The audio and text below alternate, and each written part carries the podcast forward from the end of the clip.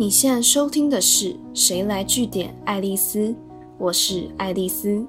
你拥有工作 IQ 吗？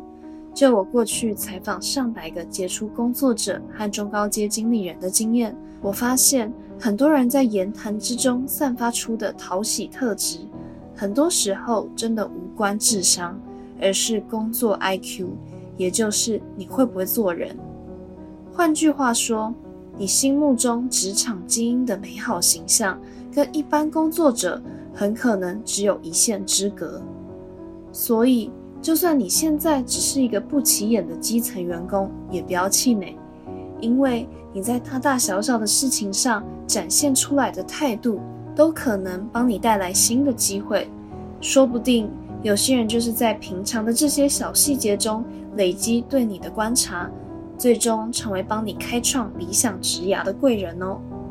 今天就来给大家两个建议。第一个是善用笔记，提升自己在他人眼中的好感度。不知道大家有没有听演讲或开会做笔记的习惯？如果没有的话，你可能会错失两个好处。一个是，不管你是在跟主管、同事还是客户谈公事。完全掌握对方传达的内容是最基本的事情。如果你确定你用脑袋记不会落东落西的话，当然没有问题。但如果你可以简单做个记录，其实这可以避免你漏掉重要资讯的几率，以及提高执行的准确度。另外一个好处是，不要只把笔记当成工具，它还可以是一个提升好感的行为模式。例如，对方讲得正起劲的时候，就算你不觉得那对你来说很有洞见，你还是可以适时动个笔，做事写个关键字，这可以让对方觉得一定是我这里讲得很好，有获得共鸣。你还可以事后跟对方说，你刚说的实在太有趣了，让我忍不住做了笔记。不要小看这个动作，你很可能就是因此获得对方的青睐。觉得你很认真在听他说话，有懂他想表达的事情。第二个是提升自我消化不舒服情绪的速度，因为有些人在工作上遇到不顺心的事情，就会脸臭一整天。可是这可能是他们没有进一步去想，自己把不开心的情绪表露无遗的时候，对其他人的影响有多大。同事就算了，如果是主管或重要客户。他们看你爱理不理、爱回不回的样子，作何感想？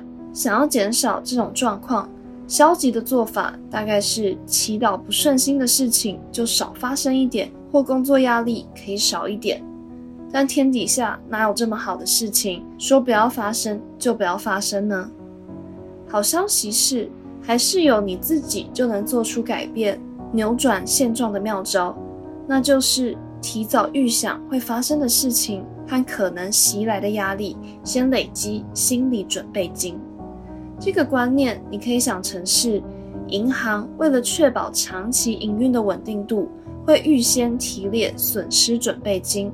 例如说，今天银行要贷款两万元给一个客户，但根据对方的信用程度评估，他最后可能只会还一万六，那就会先提列四千元的损失。先替未来会发生的亏损做准备，而不是先以最理想状态看待一切。同样的道理，如果你觉得你的老板就是很容易出现情绪化的发言，但他脾气来得快，去得也快，那在老板真的迁怒在你身上，你很衰，扫到他台风尾的时候，你其实也不用摆出不好的脸色，觉得很堵然，你就跟自己说啊，这是他正常发挥了。不要跟他一般见识，反正我也没做错什么，他等一下就好了。就因为这样，你提前做了心理准备，比较不会被刺激的当下完全忍受不了，导致自己因为反应很大，引发更大的冲突，或把气氛弄得很僵。今天的节目就到这边，如果你喜欢今天的内容，记得按下追踪关注我。之后还有更多有趣的观察和新知要跟大家分享哦。谁来据点爱丽丝？我们下次见。